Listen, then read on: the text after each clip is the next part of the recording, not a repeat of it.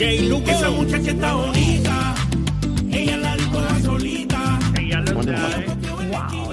De regreso en Nación Z. Arranca una nueva hora repleta de información, buen análisis, buen contenido de ese que usted necesita y le encanta escuchar a esta hora de la mañana. Y usted nos escucha a través del 93.7 en San Juan, 93.3 en Ponce, 97.5 en Mayagüez, a través de Z93. Señores, vamos a hablar eh, a través de las redes sociales. Búsquenos ahí en Facebook, dele seguir y dele share a lo que está viendo y busque la aplicación La Música, bájela ahí.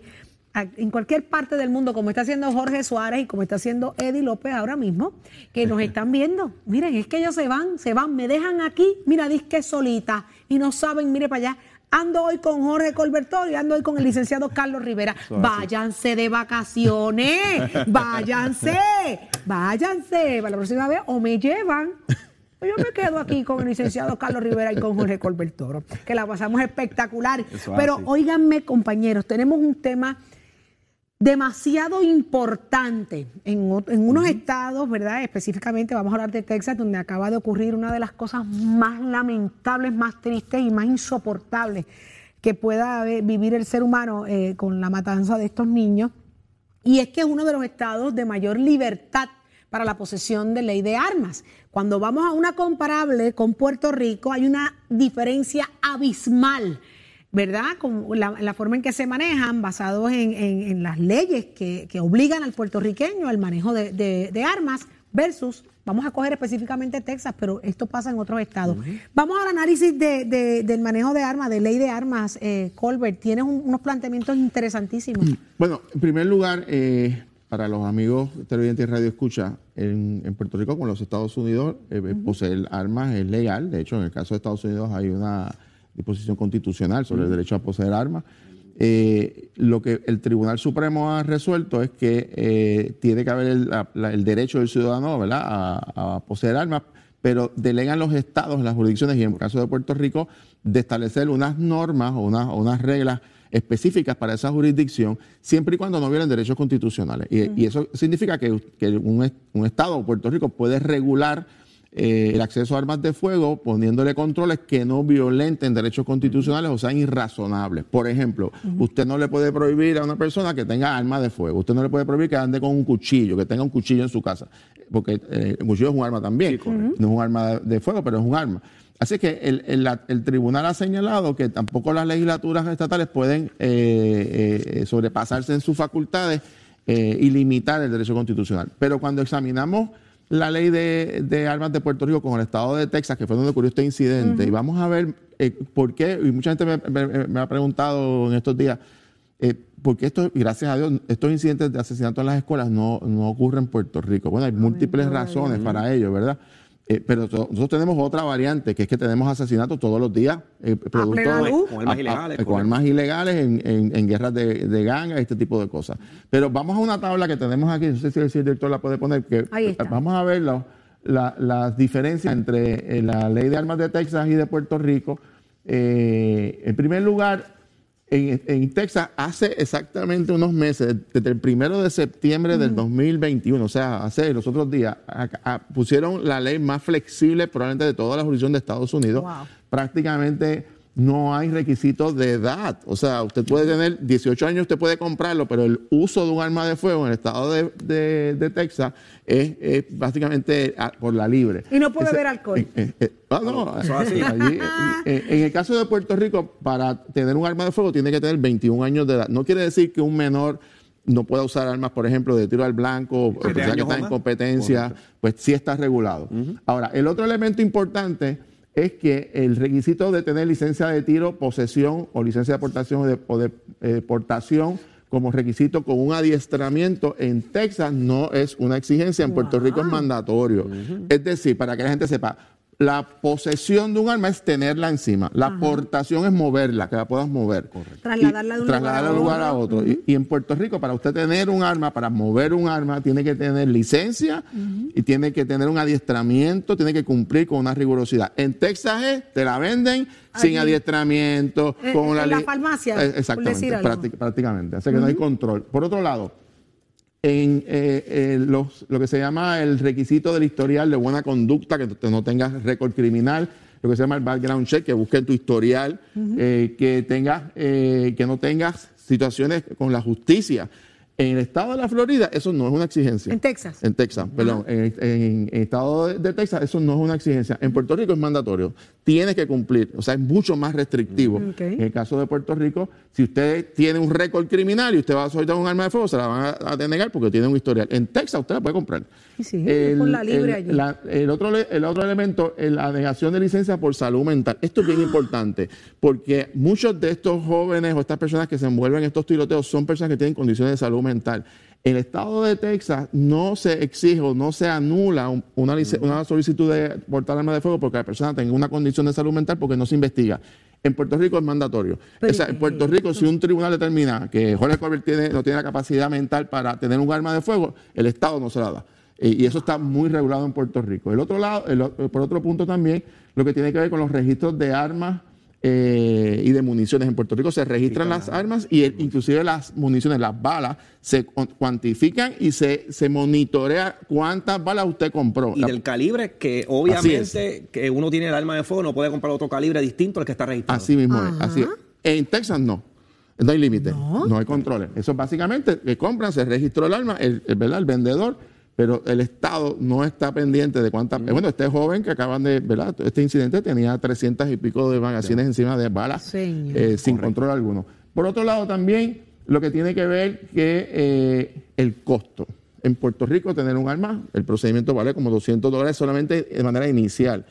En Texas es 40 pesos. Con 40 pesos, con 40 dólares usted hace todo el trámite y le dan el arma. Entonces el problema es que eh, se flexibiliza tanto en ese tipo de estado que eh, pues, provocan eh, incidentes como este porque el ¿En qué, Estado no está pendiente. ¿En qué se empara el, Estado para otorgar tanto derecho a la aportación de armas? Eh, Nada más el hecho de la salud mental, que no esté restringido. Yo, yo me quedo sorprendidísima, Colbert, el licenciado. ¿En qué se amparan? En el eh, derecho. eh, Estados sí se, se amparan simplemente en la Constitución, indicando que hay un derecho a poseer y aportar armas de fuego, pero entonces lo dan de manera irrestricta y, y como todo derecho, todo derecho constitucional no es irrestricto. Uno tiene derecho a la libertad. Sin embargo, un tribunal con jurisdicción, si una persona comete un delito, le puede restringir de la libertad con un debido proceso de ley. Pero de igual manera, eh, aquí con la, con la ley de armas, eh, en Puerto Rico pues, se han tomado unas medidas para ser más juiciosos, más cuidadosos. En el caso particular de lo que mencionaron de la salud mental, si una persona, por ejemplo, al amparo de la ley 40 o 408, que es el ingreso involuntario, una persona tuvo un proceso de ingreso involuntario y, y- y se ingresó por una razón de salud mental, precisamente esa persona ya no cualifica para tener una licencia de arma. Así que en, en caso de Puerto Rico, la de arma tiene unas garras, tiene unas garantías para hacer una investigación. Yo, la- los ciudadanos que nos están viendo, que tienen armas de fuego, saben que cuando solicitaron esa licencia de armas, eso no se la dieron el mismo día No, o en no, no, 24 un horas. hay un bien. procedimiento, hay que someter una declaración jurada. Aquí se verifica el récord eh, criminal, in- el récord, el registro de eh, criminal integrado, que es el registro de, la- de Puerto Rico, a nivel nacional también de la Nación Americana, con el FBI y otras agencias de ley y orden, se verifica esa persona, que no tenga casos fuera de Puerto Rico. Así que hay toda una investigación y un background check para Lo eso. que me sorprende es, y, y- y reconozco que portar un arma es una responsabilidad Enorme. Mire, usted carga con eso, usted tiene la vida, incluso la suya, pendiendo de un hilo, vamos, eso se trata con respeto. Pero ¿en qué se ampara el Estado ¿verdad, de Texas para otorgar tanto derecho a la aportación de armas?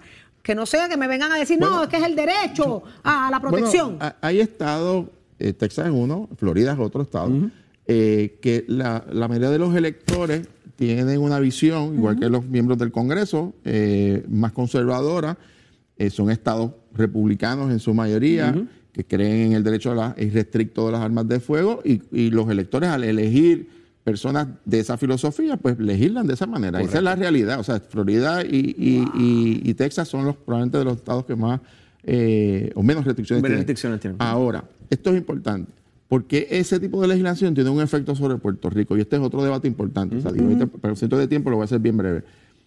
En Puerto Rico nosotros tenemos, y vamos a ver ahora las tablas, ya mismito de los asesinatos en Puerto Rico. El, casi el 90% de los asesinatos en Puerto Rico son con armas de fuego. Eh, 92%, de hecho, es el, número exacto. El problema, en Puerto Rico no se fabrican armas. Por lo tanto, la pregunta es, ¿de dónde salen tantas armas? ¿De dónde salen? Bueno, la, la, prácticamente, si no todas, casi todas las armas que llegan a Puerto Rico ilegalmente se compraron legalmente en estos estados en Estados Unidos y los transportan a Puerto Rico. Y las envían, las caras montan. Por ejemplo, eh, cuando yo estaba en la legislatura, que hicimos una investigación, descubrimos que eh, en la ley federal una persona, una sola persona en 24 horas podía transportar en aquel momento cinco armas de fuego de diferentes calibres y 20 libras de peso de municiones había un negocio donde estas personas viajaban, compraban en Texas, compraban en Florida, entraban a Puerto Rico y legalmente, como no notificaban que llevaban armas, vendían las armas y regresaban a su estado y volvían al otro día. A ese nivel. A ese nivel era todo un andamiaje. Nosotros, eh, de hecho, quien, y le doy las gracias hoy porque el entonces director de la agencia federal de ATF, que era eh, Marcial Félix, que hoy está en ATF, creo que está precisamente en California, puertorriqueño, eh, yo era presidente de la Comisión de Seguridad Pública y me levantó la bandera y me dijo, hay un problema porque las líneas aéreas no están notificando cuando se transportan armas y hay un mercado ilegal de armas legales adquiridas en Estados Unidos y entran a Puerto Rico. Se legisló, las líneas aéreas notifican ahora en Puerto Rico, hay que exigir una licencia para usted entrar a Puerto Rico. Continúa ocurriendo, pero obviamente hay mucho mayor vigilancia. Y el otro elemento importante, ¿sabes? Eh, es, eh, y fue una ley que yo erradiqué en el año 2004, que bajo la ley 54, la ley de violencia doméstica, cuando se emite una orden por el tribunal, se le, a la persona, ¿verdad? A la pareja, en este caso, en el caso, la mayoría de los casos son hombres, si tienen armas de fuego se les quita mientras está la orden vigente. Y eso reduce la cantidad de asesinatos que ocurrían en ese momento de mujeres que estaban bajo sede de sus parejas. Eh, eso no ocurre en, otras jurisdicciones en Estados Unidos necesariamente. Vemos muchos casos de asesinato de violencia doméstica porque la persona le radican la protección, pero le dejan las armas de fuego y los asesinan con eso. En Puerto Rico eso eh, no se permite, ya se les retiran las armas de fuego a las personas. Qué bien, qué bien. Pero, eh, licenciado, vamos a ver más adelante en la, en la, opinión suya en relación a esto que acaba de decir también Colbert, porque queremos seguir ampliando y queremos ver esa tabla que preparó eh, Jorge Colbert Toro con la cantidad de asesinatos en Puerto Rico eh, provenientes de, armas legales o ilegales. Eso lo vamos a discutir más adelante. Así que usted no se mueva de ahí de Nación Z. Vamos a ver qué está pasando en el mundo del deporte, porque somos deporte. Adelante, Tato. Muy buenos días, muy buenos días para todos, Titi. Me gustaría que te quedaras en el recuadro porque tengo un tema súper importante que tengo aquí que salió en el periódico Metro de ayer. Yo le mandé al director pues la página y lo que yo he subrayado, pero es importante porque mira, Discrimen y hostigamiento son rivales para las mujeres en el deporte. Y en este artículo que está aquí, eso que está ahí subrayado, lo que, que, es mío, el periódico de ayer, un artículo de Rafael R. Díaz Torres del Centro de Periodismo Investigativo, habla y resalta del discrimen que todavía hoy, en el año 2022 que nos encontramos, hay discrimen con nuestras atletas, tanto en el voleibol y más en el softball por su supuesta y alegada preferencia por, por, personas del mismo sexo. O sea, en el caso estamos hablando pues del lesbianismo, que una jugadora pues sea novia de otra, algunas pues sean casados y eso. La juramentación en cuanto a las leyes, que ahí está Colbert también que sabe mucho de esto, eso es una cosa pues que ya se ha dictaminado y eso no tiene que ver con que se discriminen y contra se actúe en contra de ella por tener esta preferencia y al sol de hoy este artículo habla, no lo quiero leer mucho porque es un tema que es un poco pues cuestionable y no quiero pues que la gente vaya a pensar otras cosas. Yo tengo una hija gay, yo vivo orgulloso de mi hija, pero todavía, como dice el periódico, se discrimina contra nosotras porque soy lesbiana y estoy casada con mi esposa y ella lleva cinco años jugando de la selección. O sea, hasta dónde nosotros vamos a llegar como pueblo, como cultura, que vamos a estar pendientes a este irraciocinio en cuanto la preferencia sexual que tenga la persona, eso no debe inferir, sea hombre o mujer. Yo sé que Dios nos hace bajo unas cosas y unos cánones, pero el humillar, el faltarle respeto y hostigar a nuestras mujeres por su preferencia, yo solo creo que eso, eso, ya se debe haber acabado y punto, porque nosotros estamos en un país que supuestamente en el 2022 y durante todos los años hemos mejorado hemos actualizado y supuestamente esto debía estar ya en el zafacón, porque cuando ganan medalla, todo el mundo se abraza. ¿Qué tú opinas de esto, Titi? Que me gustaría tu opinión un momentito. Mira que están más atrás que el último. El que no se espere a la realidad en la que estamos viviendo y comience por respetar el derecho ajeno, tiene un problema. Y es ese, ¿sabes? Está más atrás claro que, sí. Así que Está más atrás que, el último. eso es así, eso es una cosa que ya debiera de pasar. La costumbre que tenían nuestros padres, nuestros abuelos, a lo mejor para los 40, y ahora esto es azul. Y ahora lo que tenemos que hacer es unirnos, amarnos, querernos y demostrar que estamos trabajando por nuestro país como lo estamos haciendo y que sobresalga bajo la rama que sea o como sea en el deporte, eso hay que darle un mérito. Olvídese de la preferencia sexual, lo que aquí importa es cómo la persona se siente y cómo nosotros como ser humano la debemos tratar. Pero ustedes saben que también pues en el país donde vivimos la moneda tiene dos caras y está el lado bueno y está el lado malo, pero lea ese artículo, se los recomiendo para que vea que está muy bueno y hay unas cosas ahí que habla de un alcalde para allá de la época de los 80 que yo me quedé súper bobo. Como decía mi abuela, me quedé estupefacta y anonadada. Como decía mi abuela. Te invito a que leas ese artículo, Titi. Está en el periódico Metro de ayer para que tú veas lo que esas muchachas pasaron para la época de las 80. Y usted se entera aquí. Jorge Suárez. La fiscalización y el análisis de tus mañanas de lo que ocurre en y fuera de Puerto Rico comienza aquí en Nación Z. Saudi Rivera. La verdad con un análisis serio y responsable. Y Eddie López. Levántate que el despertador te está velando y te agarra el tapón. Nación Z por Z93.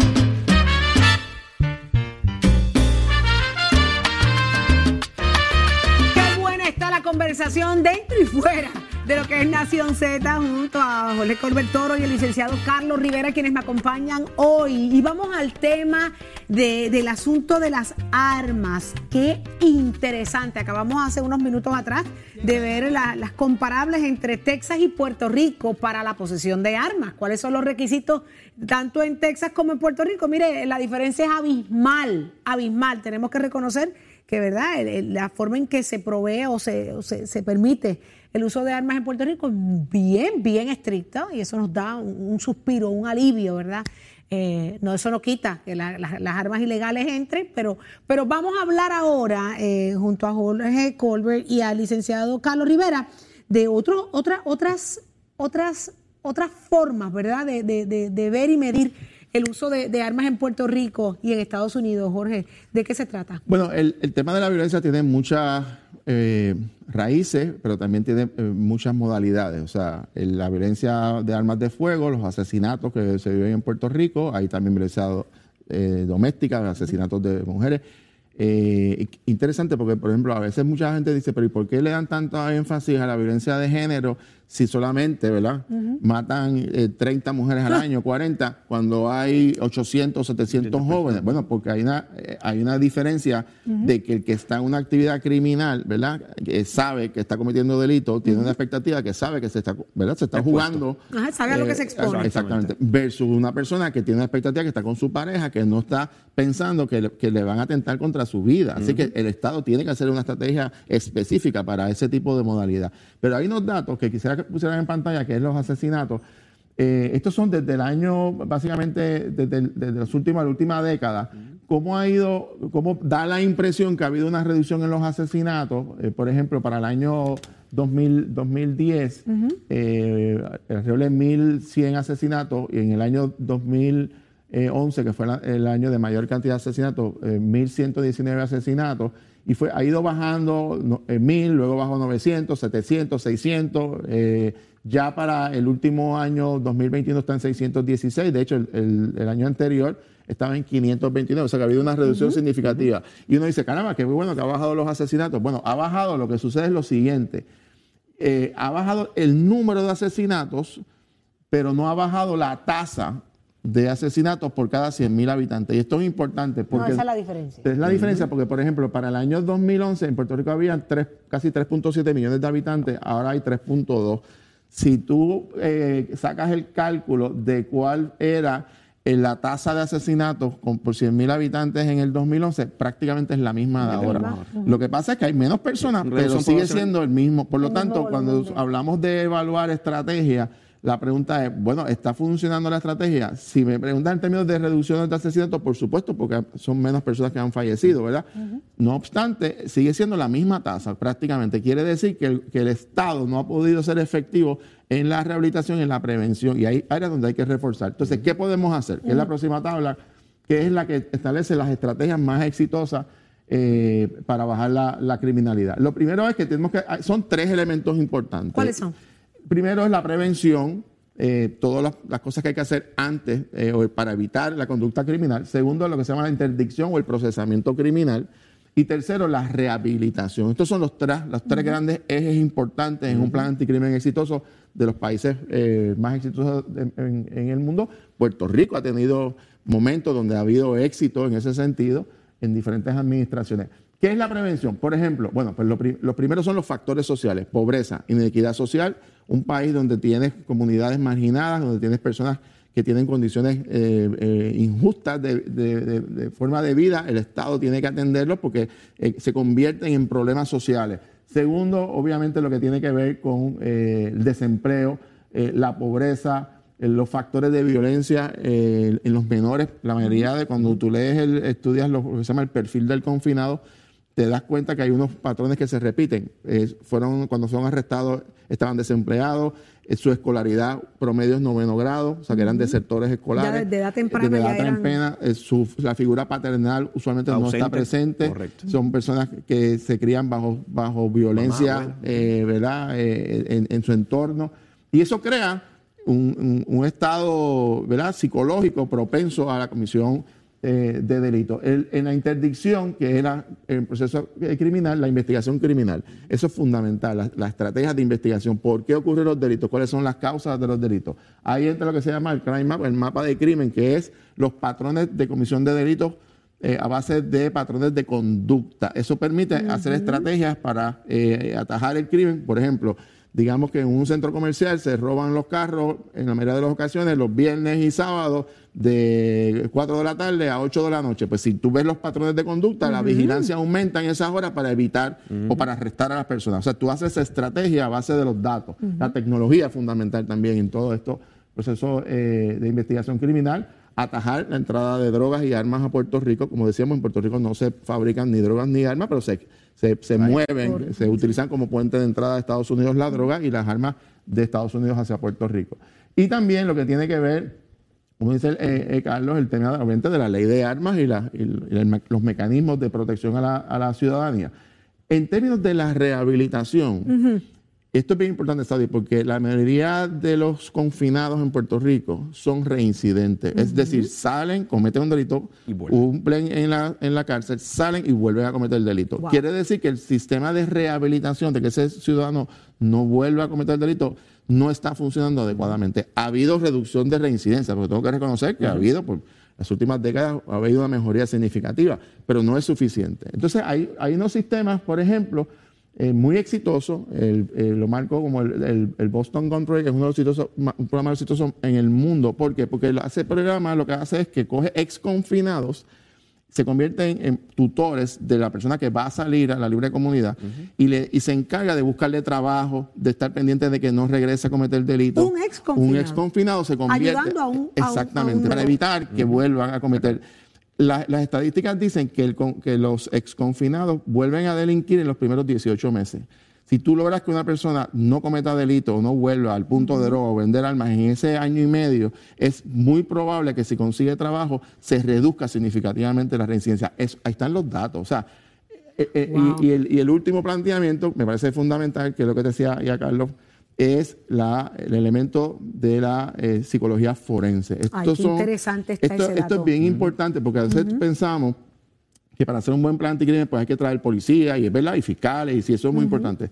Pero hay un elemento que se nos olvida, que es los psicólogos forenses. ¿Quiénes son los psicólogos forenses? Ellos estudian, estos son eh, personas que se especializan en el estudio de la conducta humana, de la conducta criminal. ¿Por qué una persona comete delito? Y se han hecho estudios eh, tremendos, eh, eh, libros eh, muy exitosos que te explican las condiciones de esas personas por qué cometieron delitos. Es muy probable, por ejemplo, que este joven que acaba de asesinar 19 niños eh, cuando se haga el estudio de, esta, de este perfil, perfil. que este es un joven que tenía una condición de salud mental problemática, probablemente haya recibido violencia en, cuando era niño, y es muy probable que este tipo de niño recibió bullying o ataques en las escuelas y por eso su venganza es contra niños, porque probablemente cuando era niño... En esa etapa. Exactamente, y esa es la manera en que reaccionan los, los psicólogos forenses, estudian por qué, ¿Por qué van y matan a niños y no se meten a otro lugar. Wow. Pues tiene una explicación por su vivencia y eso es importante porque ese tipo de perfil permite diseñar política pública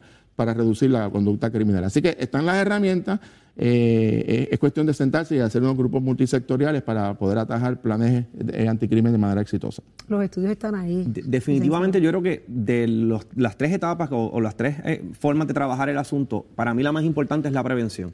Eh, Yo creo que eh, si vemos toda la situación, eh, ¿verdad? ya cuando llega la policía, ya cuando interviene fiscalía, ya es tarde. O sea, ya definitivamente el crimen ocurrió. Así que tenemos que evaluar, como menciona, a través de un psicólogo forense o, fun- o distintos funcionarios, cuál es primero el perfil de esa persona, cuáles son las- lo- de- los detonantes que de alguna manera hicieron que esa persona incurriera en esta vida delictiva. Eh, y ocurre mayormente en, en menores. Cuando uno ve a estos jóvenes, el caso quizás de Texas, tiene que haber habido alguna situación en la escuela donde la trabajadora social se haya percatado de que tuvo un problema con sus compañeros o una situación a nivel escolar y probablemente no se atendió y la situación siguió escalando. Así que es importante esa intervención temprana de otros funcionarios. Eh, obviamente lo que es padre, madre, eh, muchas veces en estas figuras está ausente en estos jóvenes. Por lo menos en el caso de Puerto Rico vemos mayormente jóvenes que pueden delinquir o personas que están ya a nivel de, de las cárceles en Puerto Rico. vienen de lugares disfuncionales. Eso es una, una situación que también ocurre. Así que eh, lo que es el Departamento de la Familia, trabajadores sociales, tienen un rol vital sumamente importante en la parte preventiva, en la parte de buscar alternativas.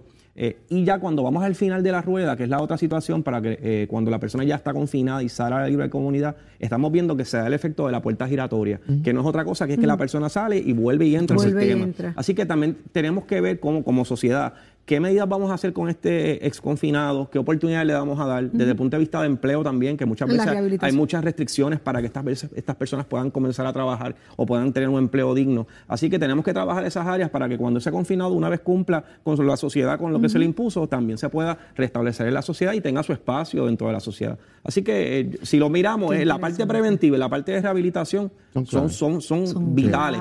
La parte del medio Principio de y fin. esclarecimiento ya estamos eh, remediando lo que ya ocurrió, por verlo de alguna manera. Principio y fin. Pero la rehabilitación me llama mucho la atención, Colbert, cuando hablas de que en estos, en estos lugares eh, eh, ex confinados son los que se dedican a trabajar la rehabilitación. ¿Quién mejor que ellos para entender el proceso, Así lo es. que se vive allá adentro y cómo atajar y mejorar para devolverlos a la sociedad? Déjame decirte, yo tuve la, la oportunidad de viajar a la ciudad de Boston a, a ver ese programa eh, cuando estaba en la Cámara de Representantes y la persona a cargo en aquel momento que había bajado los niveles, o sea, seguro que era sobre un 40% de la actividad delictiva y que era la persona que adiestraba en la academia de la policía de la ciudad de Boston con este programa y que tenía todo el entorno, era una mujer puertorriqueña. Que su- se, se dedicaba, su trabajo era a poner todas esas piezas del rompecabezas en el lugar, eh, sobre todo en las comunidades donde había alta incidencia, de manera preventiva sobre todo, no punitiva. Eso es importante porque no siempre es efectivo meter la policía Correcto. a una comunidad cuando puedes tener otras estrategias más exitosas. Claro, tampoco puedes decir, bueno, no voy a arrestar a nadie, voy a dejar que los delinquir porque a base de la buena voluntad y de la educación voy a lograr resultados. Bueno, vas a lograrlo de aquí a 20 años. ¿Y qué hace con los delincuentes que están hoy en la calle? Ajá. Así que tienes que hacer una combinación. híbrido, Es correcto. un híbrido de, de atender la inmediatez y de planificar hacia el futuro. Y eso, los gobiernos, me parece a mí, eh, hay, o sea, en Puerto Rico hay personas que han estudiado esto. La doctora Dora Nevares, probablemente es de las más conocedoras, es un libro extraordinario del estudio estadístico de la conducta desde los jóvenes eh, y, y se han diseñado estrategias. Lo que está estudiando Jorge Suárez, su, su doctorado en justicia criminal, es- eso es una profesión importantísima en, una, en un plan estratégico y necesaria. Eh, aquí hay personas en el área de, de psicología, obviamente fiscales que conocen esto, eh, jueces que, que tienen que aportar. Es, es todo un andamiaje andamiaje. que tienes que montar y en ese sentido, ¿verdad? mi exhortación al señor gobernador es que vea, no va, o sea, esto no se va a resolver poniendo de 100, 200, 500 Policía, policías más, o más patrulla. o más patrulla o más multa, eh, o más penalidades, o meter. Tiene que haber todo un andamiaje y hay que mirar otras jurisdicciones que han sido exitosas.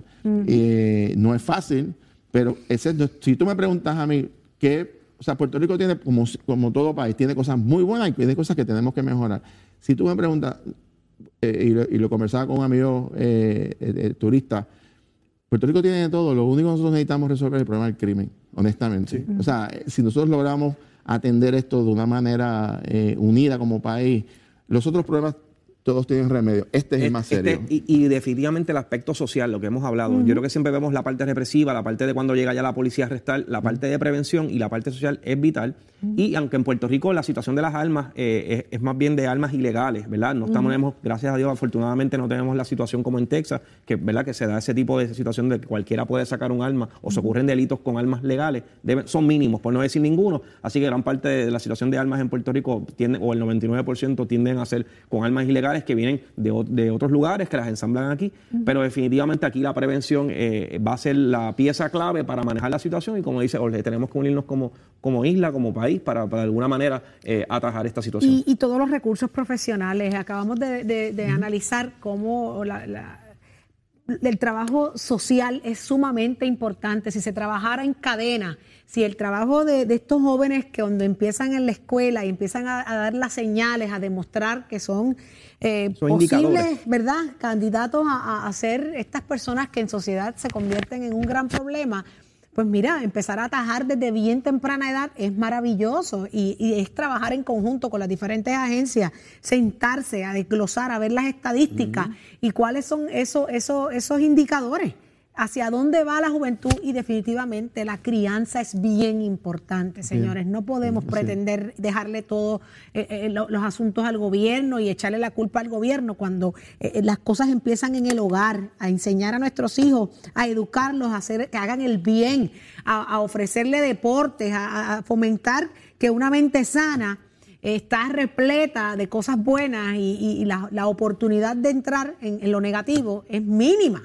Pero si los dejamos a que ellos elijan o que a que todos aspiren a lo mismo, que es lo que estamos viendo hoy en día, me, me rompe el alma ver cómo los niños, co- como chamaquitos, tú le preguntas qué tú quieres ser y ellos tienen un plan ya de vida.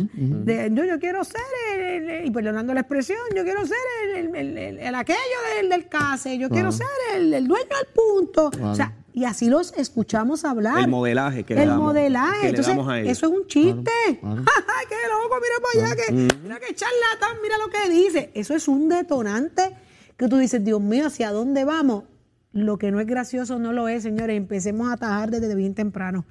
Los dolores de cabeza a nivel familiar se pueden evitar. Definitivamente. Un dato bien interesante, eh, Saudi Carlos, es que, y a los amigos televidentes de Radio Escucha, es que, eh, lo mencionaba, la- el promedio de escolaridad de los confinados en Puerto Rico es noveno grado. Wow. Y como hay un número significativo de reincidentes, quiere decir que se fueron de la escuela de nove- en noveno grado, salen a la libre comunidad y regresan y siguen teniendo el mismo grado. Entonces, una Sí. de las estrategias Sí. que han utilizado, por ejemplo, el Estado de California, en Puerto Rico se ha empezado a implantar, es que sea requisito que ese confinado su bonificación esté atada a su progreso académico. Quiere Qué decir bien. que tú reduzcas tu sentencia si tienes cuarto año, si lograste de noveno, para que cuando salgas tengas la oportunidad de empezar una carrera universitaria, buscar un trabajo, porque te facilita la vida. Pero si tú lo tienes en noveno grado, lo tienes allí sin, sin un proceso de rehabilitación efectivo, salió a la libre comunidad, va a volver a delinquir con el mismo noveno grado. No va a querer regresar Esa tampoco. es una estrategia de rehabilitación efectiva donde la educación es un elemento fundamental en la re- rehabilitación de un confinado. El gobierno tiene que moverse en esa dirección mucho más efectivo. Y de igual manera tenemos que trabajar con el núcleo familiar, no solamente es con el confinado, muchas veces ese confinado sale y vuelve al mismo lugar donde Así es. estaba delinquiendo y tenemos una situación familiar de su hermana, de su mamá, de, esto- de las familiares, los vecinos. Así que no solamente trabajar con el confinado, hay que trabajar también con todo ese Con contorno entorno. que tiene alrededor. Así es. Así mismo es. Bueno, se acabó Nación Z. Gracias, Jorge Colbert Toro, por haber estado conmigo esta mañana de hoy con todo nuestro público. Gracias, licenciado. Carlos Rivera, por estar con nosotros acá en Nación Z. Jorge, Eddie, pásenla bonito. Usted este próximo lunes disfrute fin de semana largo. Nos volvemos a ver y a escuchar a través de Nación Z el martes, el martes, pero uno que está más que listo es Leo Díaz, porque ahora viene Nación Z Nacional. Dios bendiga a Puerto Rico y el mundo. Buen fin de semana largo.